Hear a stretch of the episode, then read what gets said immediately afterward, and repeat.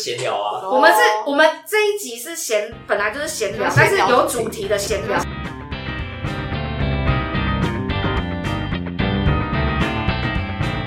然后我们今天的主题呢，就是二手烟跟肾结石，就是延续呃上一呃主题。然后我们今天探讨的三个方向就是二手烟，然后肾结石，然后最后呢再再讲二手烟跟肾结石的关联性。对，那我们现在讨论二手烟。什么是二手烟？大家知道吗？就是别人吸烟的时候，你吸到他吸的烟。对，那其实世界卫生组织有对二手烟去做个定义，就是说，如果我每周平均有一天都超过十五分钟以上，事实上我就是在二手烟的环境里了。对，所以台湾这边呢也有发布，就是说，如果我今天办公室大家是有在吸烟的，如果我在上班八小时，我就等于我吸了六根烟。然后，如果我去酒吧，就是酒吧，就是也待了八小时，酒吧更多人吸烟嘛，我就等于那八小时我吸了十六根烟。然后呢，根据研究，就是三手烟，其实三手烟大家知道是什么吗？不知道，我有查一下，三手烟是那个他说是残留下来的那些毒物，然后会附着在衣对物品上面，然后会散发出，所以也洗不掉。对，物品啊、窗帘啊、沙发啊、布啊那些都会，所以。基本上就可以残留六个月，然后他手烟吗？都到了三手，目前是目前在宣传就只有三四手烟，就是你下辈子吸，吸到上辈子，在妈妈肚子里吸到的那个。对，然后他他三手烟其实会让那个就是小孩的阅读能力变差，然后也会提高他的那个就是哮喘啊，还有肺癌的那个罹患率。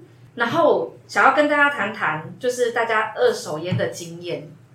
二手烟，家庭主妇来说，应该就是煮饭的时候的。对对对，那个其实也是油烟也算吗？油烟也算哦。二手烟也是哦。妈妈多伟大，也是煮饭给你们吃。有也是，而且根据研究，那个其实也是会影响肺肺的。对，主要是我不知道那个烟到底是怎样。那个烟其实也会影响肺腺癌的，就是包括他刚刚讲的烹饪。还有拜拜的那个、那个、那个香，对，那个都会。但是你这里的烟，这是是是香烟的烟，并不是。对，我们指的是二。我们现在我们今天探讨的是针对二手烟，但是如果讲到那个影响肺癌的，对，影响肺癌当然包含，就包含了刚刚有提到的油烟啊，对。其实常我我自己个人啊，我我其实以前就是那个年轻的时候，我们就是去唱歌嘛。我超讨厌待在那个 KTV 包厢的，哇，那个就是三手烟。对，这整个就是烟味弥漫，而且你不觉得都都你逃不掉，你知道吗？你进去就是得吸，然后你出来之后，你的衣服衣服都是烟，全部都是烟味，真的，大家都有过这个经验。有有有。所以今天重点就在于烟，这个我们要探讨是烟，而不是另外一个。不是。烟囱的烟，对，不是不是，我们二手烟的烟，三手烟，抽烟之后的那个烟，然后 focus 一下，对。对对对，OK，就是这个烟啊，其实带给社区也常常就是非常大的困扰。就是我有我有听过，就是有朋友就是邻居啊，常常在楼下抽烟，然后就会味道就会飘上来。然后他有一次啊，他就是他就是往下看，然后就发现哎，那个人就在那个窗台下面抽烟。他就一怒之下，干脆呢假装浇花，然后拿一桶水倒下去，然后那个人再也没在那个地方抽烟了。哎，可是如果在家抽烟，有被这个是法律有规定说你不能在家的阳台抽烟吗？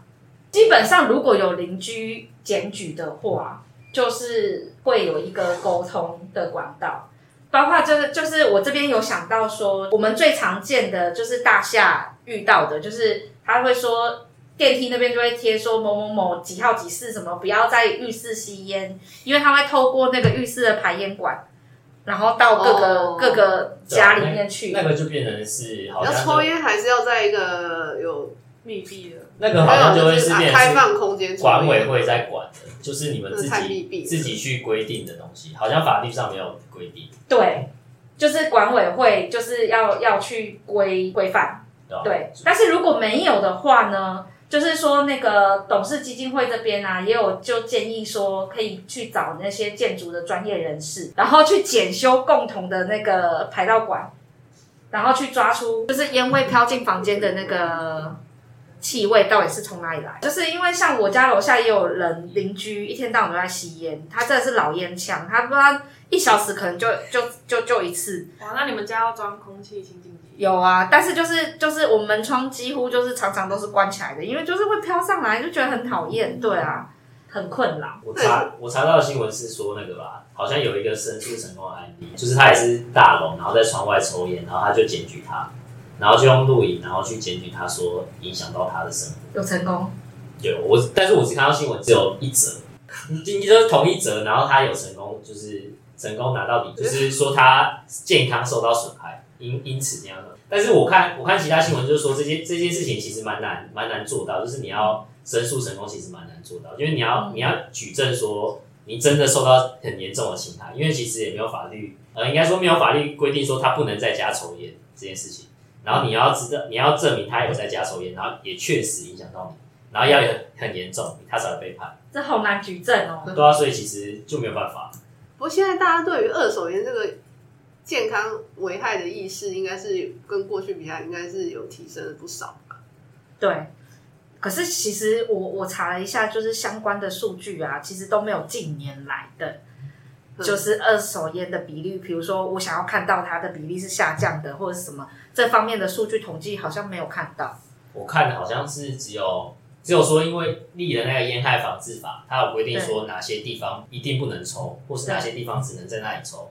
之后确实那些地方二手烟也下降，但是就变成其他地方变多了，就变成二手对二手烟就出现在可以抽烟的地方。所以这让我想到日本不是都有专门抽烟的那个小房间吗？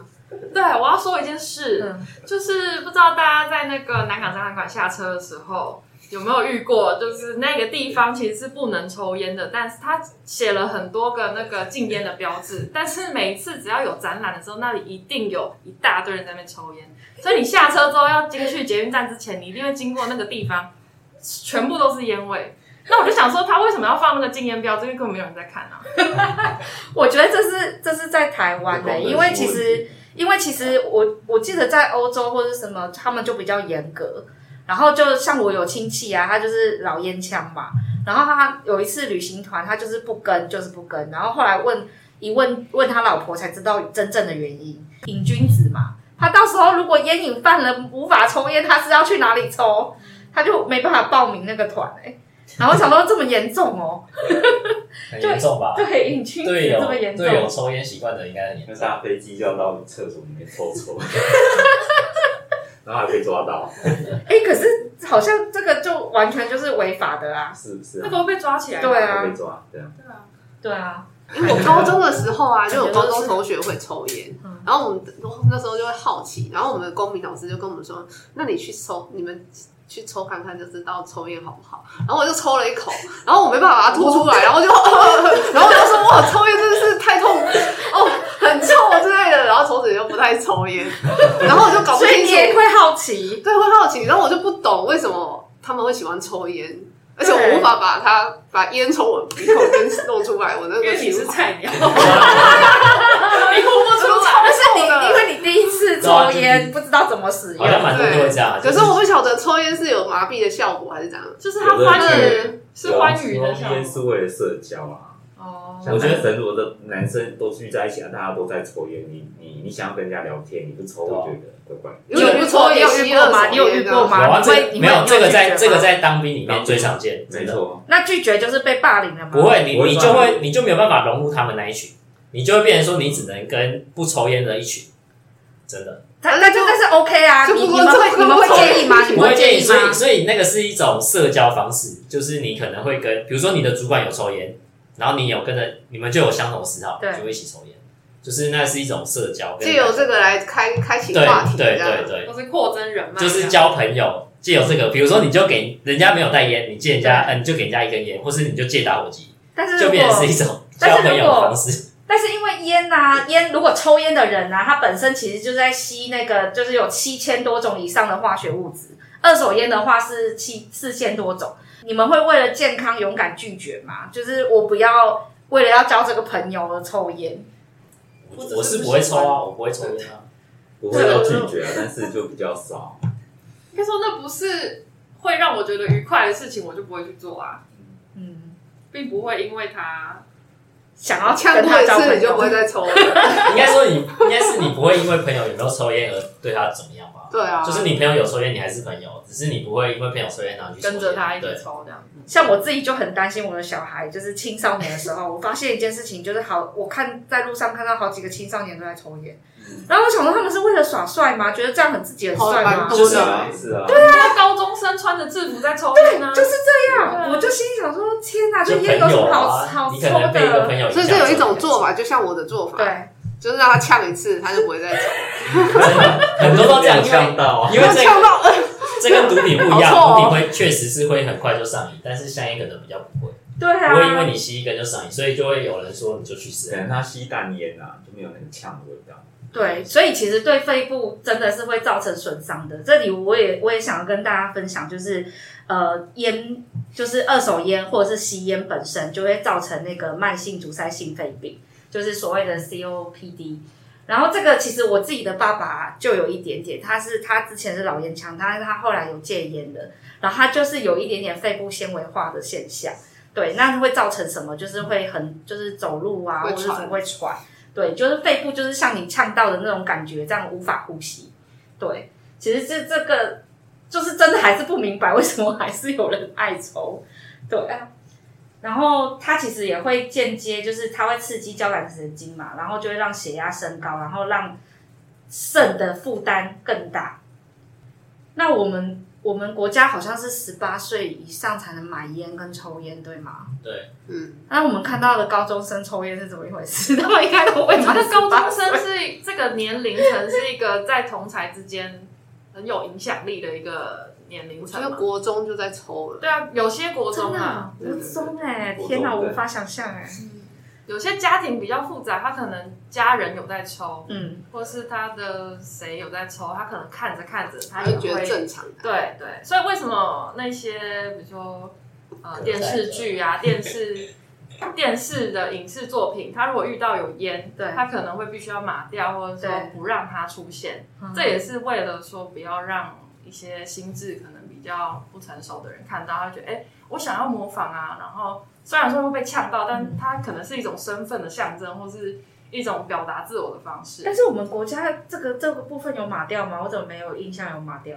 就是他如果是他给，应该说他旁边一定要有警语，或者是他吸烟有害，对喝酒伤身一样对的。然后是普及的话，可能就会开车这样照出来。连有的漫画、动漫啊，嗯你看那个柯南，有一些他会放大，放大就看不到王那些，烟。海贼王那些都会对海。贼王的，对啊，对啊，就真的好他有他会把整个画面放大，嗯。就是让让烟出出在那个框框之外，就你看不到烟。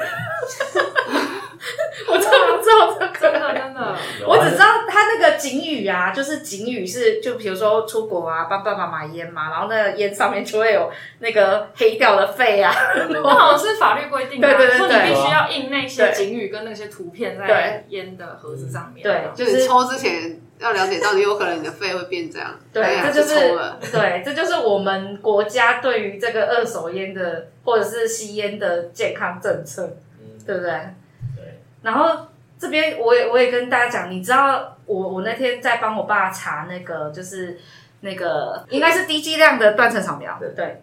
然后呢，就是如果你是一个老烟枪，比如说三十年以上的老烟枪，然后你去参加了我们我们的那个呃那个有跟那个卫生卫生署诶卫生署合办的那个戒烟门诊，就可以得到这个这个断层扫描的补助，可以两年免费照一次。嗯对，这是一个很好的消息。但就是我们这些缴税的人，为了这些抽烟的人，必须要多花一笔钱去管理他们的健康啊。所以你说这是不是多余的成本呢？那一开始就不要吸烟不就好了？真的，可是就就像你说健保比较他们就是，是吗？哦，他们缴的再多也补不了他们需要接受那些医疗或是接受这些定期检查。他们现在就是为以后再付出了。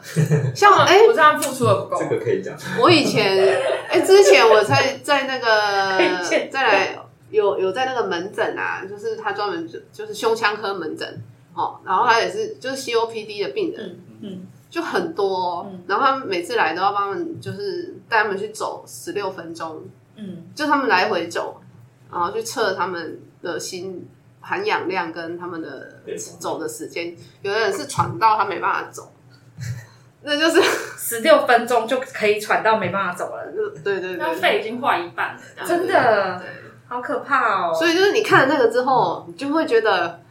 不，为什么要 不敢吸烟？但是我还是想想一件事情，是这件事情很难界定说，哎，你吸烟，因为吸烟是其中一种嗜好嘛。对。那有些人喜欢吃糖啊，有些人喜欢吃零食啊，其实那里面的添加物或是那里面的糖跟盐巴也会影响。对啊，对我们的人也是影响不少，所以我觉得它也没有比烟。好到哪里去？但是我们还是会吃，还是会干嘛？你说什么添加物？那些添加物是我们爱的。就是你，你去阻止人家抽烟，但是你却没有办法阻止你不吃它。对，就像我去阻止人家喝酒，但是我们要把不喝手摇饮。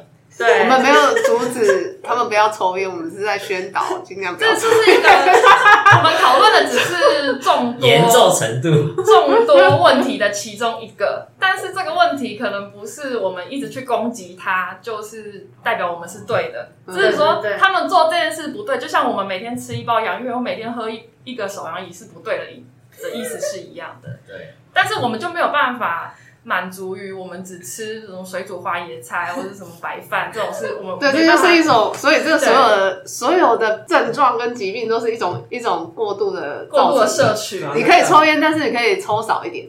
什么结论？你们刚刚提到这个，让我想到一件事情，就是那个之前不是那个 COVID nineteen 盛行的时候，然后不是大家说就是会。容易传什么？就是你要有警觉，你可能就是中奖了，你可能就是确诊的，对。然后呢，那时候我走楼梯啊什么的，我就是会喘嘛，然后就想说，我是不是中奖了什么的？可是后来就发现，其实只是自己肥胖啊，这个那个有没有关系？所以肥胖也会浪费的那个功能，对，会会下降，会影响肺的功能，因为这个在那个。好像在台湾人体生物资料库某一个研究报告里面也有指出这一件事情，就是因为肥胖的关系，其实也会影响这个肺功能。对。刚才提到那个老烟枪，然后就觉得老烟枪，你也可以说他们是物质成瘾，对他们就是某个东西成瘾。对。那那这样的人不会被定义为他是有精神疾病？应该说他自制力比较薄弱，就某某某个部分的欲望，它的自制力是比较薄弱的。那如果它薄弱到一个程度的时候，我们可能就可以定义它为病。但这个定义，我要就是要大家去。可是，可是我觉得这个这个探讨了，真的真的面向很多哎，因为你刚刚学的地方，对，因为你刚刚讲的这个，让我想到一件事情，就是。那这样子，我我我觉得我有强迫症，就是我有时候压力很大的时候，我要写报告或或什么，我要熬夜赶或者是什么，我就必须来一杯手摇饮。我就觉得自己是不是有强迫症，因为我就是一定要来一杯。我觉得是这样，或者儿子大哭之后，我就是要来一杯。哎，没有讲到这个精神问题，我有点小研究哦。我觉得那个。我们现在不是要谈二手烟吗？没关系的，可以卡掉。刚刚不是讲到哦，二手烟的成瘾可能跟精神有关系。我是说世间上的 世间上的病，有人喜欢吸二手烟，就是真成瘾。叫吸强力胶，二手烟成瘾有哎，说不定有人就喜欢烟味啊。没有，我是想说啦，人生物本来就是多样性的嘛，对不对？你。它是一个光谱，你不是说哎是一是二是三是四，没有啊，可能一点一一一都有啊。那我的意思是说，在这么多的状况底下，定义为病是人去定义它是病，是。但是这个界界临界点，或者说哎我是三是病还是四是病，这是人去定的嘛？对。所以就是说，我们现在说的病都是学术界或是人类去给他一个规定。比如说，如果你想说你是。啊，每天要来喝一杯饮料，你这样是不是病？哎，对。如果我们有这样的规定，那你就是病。可是如果没有这样规定，你现在在学术界就不是病。所以这这个病的定义是人给的，不是说我们知道怎么讲。我词穷了，就 是那个是一个平均值。对啦，那个是我们给他的一个既定的印印象。比如说我检查那个身体检查，然后我胆固醇过高，但是我过高是不是真的就是我有病？也不一定。有些人他天生就过高，比如说我十年前我就是这个数字，我现在也这个数字，但我活得好好的，我生生活没有被任何影响，那就代表这个这一件数字对我来讲不是病。可是有人只是这个数字，他就可能活不了几岁。好，然后我们接下来谈谈那个肾结石。肾结石大家有经验吗？或者是家人有经验吗？没经验。有啊，家就尿尿会很痛。就我我家人有经验，喝很多水，数数啊，大家知道的，然后喝水，喝水喝很多，然后会很痛。但是我不知道多痛，听说跟生那个生产痛差不多，就是它可能是最高的等级。你想说你的尿生产痛还痛？就是跟生产痛听说很痛哎，你看到你的尿道里面烤一颗石头出来，不痛吗？但是但是我但是我去查，他就说什么零点五公分以下都可以自然排出。啊，可是你就是要喝很多水啊，所以我没有办法想象。零点五公分的石头从尿道排出来是什么感觉？就是零点五公分，零点五公分算大哦。一下一下一下，哦，一下。你去插个尿管就知道啦。尿管所以我所以我所以我觉得他你是插过，痛是痛是痛。应该说我没有那个痛的感觉，所以我不我不觉得它实际上有排出，就是真正有排出来。因为你排出来应该会有感觉。他好，他们好像如果是小于零点五公分是吃药。就可以让它就是扩扩成扩扩张那个孔洞的直直径，然后加你大量喝水就可以把它排出来。哦，原理是这样子。然后如果再大一点，就是得用打的，用正的，对，用正碎的，不然就是切一个洞，然后进去干嘛这样？对，就是我找到一个二零一八年的那个搞笑诺贝尔奖，然后他他的那个得奖的，就是在讲说肾结石的排出方法。然后就是有一天，好像是从密密西根大学做的研究，然后他就是有一个患者，那个研究的教授是一是名医生，是一名泌尿科医生，然后他的患者就去搭了那个云霄飞车，然后发现他的肾结石有掉下来，然后那个那个 那个研究者就去用三 D 列印的模型去列印一样的肾，然后去模拟说实际上是不是真的可以掉下来。然后他就顺便去模拟的是坐在哪个位置，然后掉的掉的几率比较高，然后坐哪一种云霄飞车掉的几率比较高。结论是坐在后排掉的几率比较高，是大概是坐前排的四倍。然后然后坐哪种也不是也不是速度要很快的云霄飞车，反而是左右晃来晃去那种云霄飞车比较容易掉出肾结石。然后但是他最后有提醒，就是说每个人的肾脏的形状啊，或是结石的形状跟大小都不一样，所以其实也是仅供参考啊。所以。所以他才会是在搞笑诺贝尔奖里面，但是这感觉是物理性的排出，有有有的，对对对，就是就是，所以它大小还是有限制，就是像刚刚讲零点五公分以下，可能还是比较容易成功，就是你再大也是没办法。我觉得我们可以做一下临床试验，所以我们是要跟医院的肾脏科合作一下，找几个病人，然后带他们去坐云霄飞车，跟歼五三合作一下，真的是，或者是那个离心力有没有？有没有几居几居的时候可以排出来？对啊，它它只是还是大小还是要比大小还是比较关键。对啊，大小还是最关键的啦，就是你要还是要比较小的结石才有机会排出。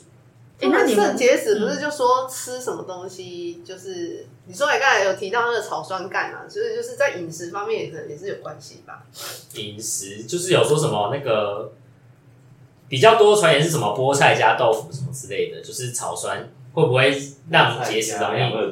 对，会不会让结石比较容易生成？但是医医院医生方面的说法是说，这种东西，这种确实那个方程式是成立的，确实也会产生成结石。但是那种结石其实是在肠胃道，它不会被吸收，所以会随着你的排泄就直接排掉。所以只要不要，应该是说均衡饮食，然后不要过量的话，就不会影响到你血液的浓度，然后就不会去产生结石。对，我看他还说什么建议说要喝三千 CC 以上，然后要排尿两千 CC 左右。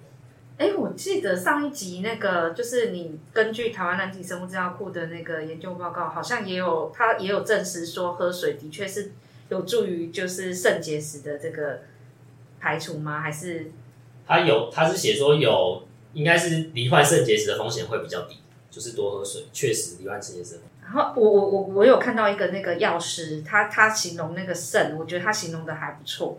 就是他说这个肾啊，你们知道肾的功能是干嘛的吗？排毒啊，排泄。对，他就说肾尿啦，对制造尿液跟滤排滤出尿液，对对对，所以他就把这个肾就形容成一个那个就是有清净功能的除湿机。对，对然后肾结石呢，就是遇到了这个，就是它的排水管的阻塞。我觉得形容还蛮好的，就很还蛮容易懂的。我昨天去查那个肾啊，然后他就说肾是那个沉默的器官，跟肝一样，就是你要真的发现它出问题的时候，其实它的肾肾功能已经已经非常低了。应该是说内脏大部分都不会痛，对对因为内脏没有痛觉神经吧，我记得。对啊，对啊，内内脏好像蛮多个地方是没有对痛觉神经的。我说查查出那个什么肾结石会有什么转移痛啊，什么从背然后到右下腹，哦对可然后如果你再并发什么高血压那些，可能就会被建议去检查说你有没有肾结石，但是还是要看性别，因为女生的话就有可能是什么子宫那边的问题，就是下腹部痛。但是刚刚有讲到，就是它是无无声无息的嘛，所以就是也导致你们知道我们台湾是喜盛王国吗？知道啊，知道啊。对，就变成是说，为什么台湾喜盛率高？是除了有健保给付之外，然后我们的寿命也延长之外，就是还有就是我们的用药也是也是蛮，就是大家都蛮就是滥用滥用，但是就是包括他说最伤肾的其实是止痛药消炎药，对假如消炎止痛药，对呃我我去查的是那个，他说喜肾王国其实喜我们我们台湾台湾被称为喜肾王啊是，国但是好名字，但是喜肾喜肾最大宗的人是因为糖尿病造成的肾病变，然后才会去喜肾，对，可是还有一糖尿病王国，就是 是因为糖尿病，然后你你没有发现你得糖尿病，或是你糖尿病没有去治疗，对，最后导致的肾病变，你才去洗肾。大部分人是这样，这这也有，对对。然后加上台湾的健对洗肾的健保给付比较高，而且它我还有看到另一个原因是说，就是肾的移植捐赠这个比较少，就是在国家可能的捐赠的那些肾的捐赠是我们台湾好几倍，所以我们才会洗肾这么多，这个我也有看到，就是美国移植。美国的那个一个人肾两颗啊，就比我们多很多，然后在台湾的话不流行这个，那，我我这听肝可以，肝移植、心脏移植肾好像有很少有有听到。在国外有人说去中国肾就可以卖一颗卖一百万啊哦哦哦哦去中国就可以卖肾，需要钱就可以一颗可以卖一百万。嗯，不是那个是在那个是被人家那个迷昏有没有？然后等不是你醒来不是他们是真的有啦肾被摘除，他们是真的有那，是柬埔寨，中国是真的有在卖吧？有在卖肾啊，反正一个人有两颗啊。如果你正常使用，实际是没有，是不会这样。但是，对但是我们没有办法真，就是我们发现的时候已经来不及了。洗肾另外一个原因是因为台湾人蛮多老人喜欢吃中药，哦。哦，电台药，是啊，就一些地地下药。地，下对电台对药对。有很多人都用预防性的投药，那些老人，对他就说他怕明明天头痛，先吃头痛药，真假？就是预防性的投药。我怕我明天变冷，我会感冒，我先加感冒药啊。那我睡不着，我先吃一个药。对对，现在还是有，现在还是有，所以我觉得是用药观念是很就是错误的啦。就是以为把药当保健食品，然后可是其实保健保健食把品把药当三餐了 哦，吧？对对对对对，因为其实保健食品对我们的肾也是负担的，就是如果你其实不需要它，其实对肾也是负担。我现在搞不清楚保健食品是不是真的有效，还是只是噱头。因为你有时候吃保健食品，你吃进更多的是那些色素啊，那些辅添加物什么的那对些。对啊，所以我我有时候看我妈，我妈之前那你们很个，认真吃，是是就她还没有退休之前，就是她会买那个，就有人跟她介绍，然后会买一套那种保健的。那因为他有焦虑，会觉得说啊自己哪里痛哪里痛这样子，然后他会去买相关的那些来鱼油什么什么很多哦，每天要吃一颗什么，然后早上晚上怎么要吃一颗什么什么，他都会在吃。或者说看他买一万多块，我想说。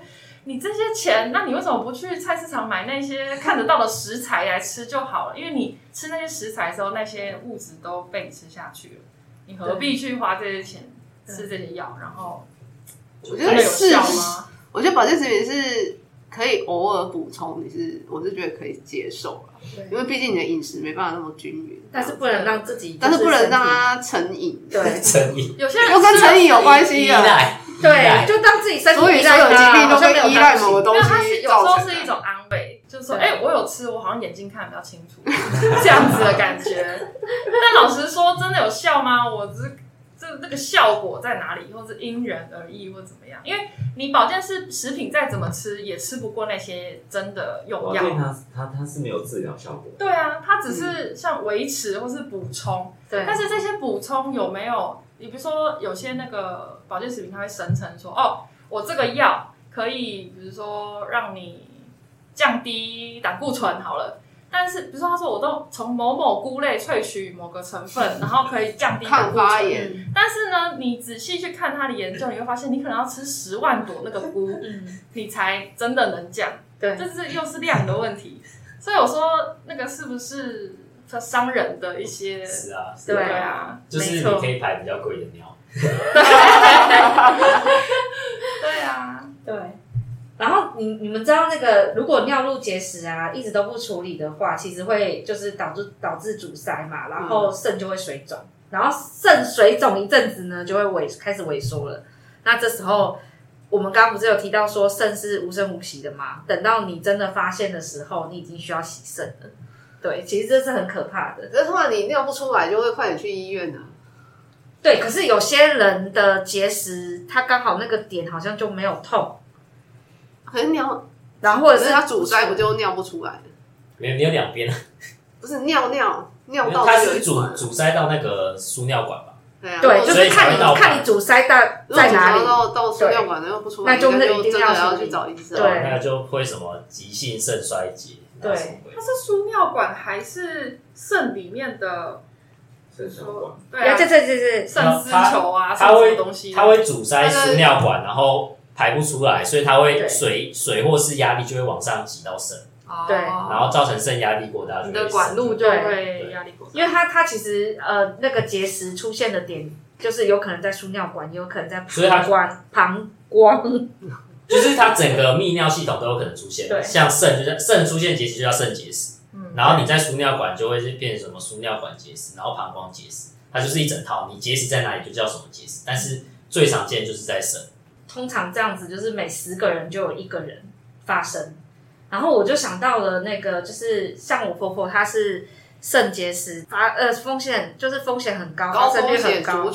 对，她就是拿掉，过一阵子又来，对，很可怕。她就是不停的在过滤状况是不是没有，就是不是很好。她就是我，她就是有长期在吃止痛消炎药。哦，对，她就一定要吃吗？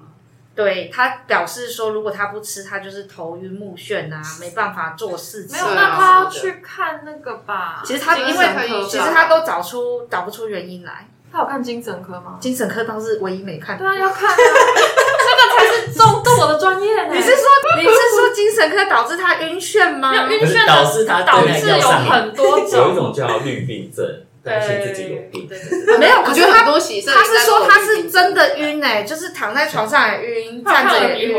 有，他要去台大有晕眩门，就是该照的都照了，都没有，都没有。去看精神科，有的是心理治疗，这怎么可能是逆袭的吧？是心理治疗，他就是脑内分泌有问题。哦，神经内科有可能是跟这个有关，是不是？是神经内科，所以是神经内科，神经内科或者是精神科。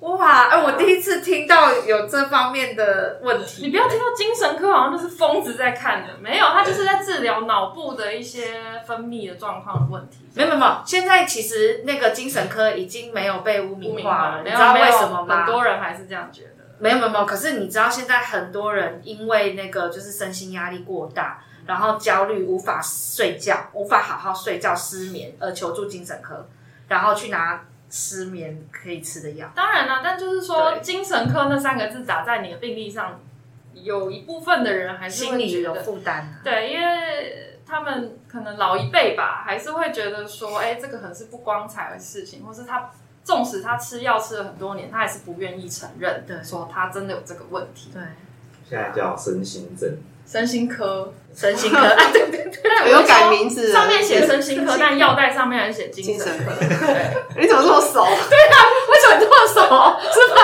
我有家人在看。那那那我我我也讲一下，就是其实像我婆婆，她那个肾功能已经到很差，已经被医生警告的地步了。就是说你再继续下恶化下去，可能就要洗肾了。然后就让我想到说，其实洗肾之后的旅行啊，因为好像两三天就要洗肾一次嘛。其实是连出国可能都没有办法了。两天要洗肾一次。他说两天两三两种吧，对，是什么血液透析跟什么腹部透析。对，有一种不是，就是你可以在家自己弄来什么的。这个我阿妈那个阿妈有在腹部透析过，我觉得那个效果很可怕。你真的要有效果，你就是真的要血液透析。你腹部透析是已经可能那个病人已经卧床了，嗯，然后为了要让他不要那么痛苦，所以你可能会。回来就是自己腹部透析，但是它的效果是不如血液透析。如果是你是行动力没有阻碍的，通常会建议。所以腹部透析是可以在家里做的，是可以在家里。那好像要微波一下还是怎样？对。但是那个频率要让它热热一点，因为你太冷的东西进去。你病人也不舒服，就一天要好几次，只是让他有个腹部透析就是被动式的，然后如果你去那边给他有管子的那种是主动式的，我感觉是这样，我不是专业。腹部透析也是有机器在帮你啊，只是它没有那么厉害，嗯，就是要很久让它渗透压自己平衡，对对对，就要很久这样，嗯，那你去那边就是可以半天就好了这样。对，像我知道有人就是因为不能出国，他唯一的选择就是日本。就是去日本，然后安排好医院，然后就是去日本的旅行中可以去写一透，对，玩几天就洗一次，对对对对对对对，变成是这样哎，就其实还蛮痛苦的。就是我们我们就是就是为什么那个我们在倡导说，希望可以让大家可以自主健康，就是不要走到这一步。嗯嗯对。然后像我们我们看了我们。我们自己去那个台湾人体生物资料库的网站上面去找他们的那个些资料，发现哎，他们里面就有十四点四七趴罹患罹患肾结石，哎，很其实是还蛮高的比例，哎，比刚刚前面说的十八还高，对比刚刚说十个人有一个的罹患率还要十八是哦对十八十对啊十趴，我们刚刚有说十个人就有一个嘛。对啊，那那台湾人体生物资料库的参与者里面有十四点四七趴，就是等于是十四点四七趴是台湾人的数据，然后上面那个每十人就有一人是全世界的数据，是这样吗？不是，其实也是台湾的，应该就是差不多十趴啦。对对对，但是那个就是结石啊，肾结石还不一定会洗肾啊，那个还有一段距离啊，就是你你到洗肾还有一段距离，只是肾结石也是不好的事情。对。因为我我昨天看了一个影片，然后他就说，他的意思是说，你其实我们在去去研究这些东西啊，其实最后都变成说哪一个器官先坏掉才是比较严重的。就是如果像我去查，它就有一个有一种肾功能的问题，它叫自体显性多囊性肾脏病，它叫泡泡肾 A A D P K T，就有点有点大部分是遗传的。然后所以而且我们刚刚讲说，这个这个其实。比较难发现，所以你发现的时候，其实也是已经结婚生子，所以你会一直传下去。然后加上它是显性遗传，所以这个疾病其实医生认为这个疾病其实在台湾应该是最最普遍最多的。然后，但是你现在医疗比较进步，所以如果你及早发现、及早治疗，然后也有相对应的药，就有可能让你洗肾这件事情延后。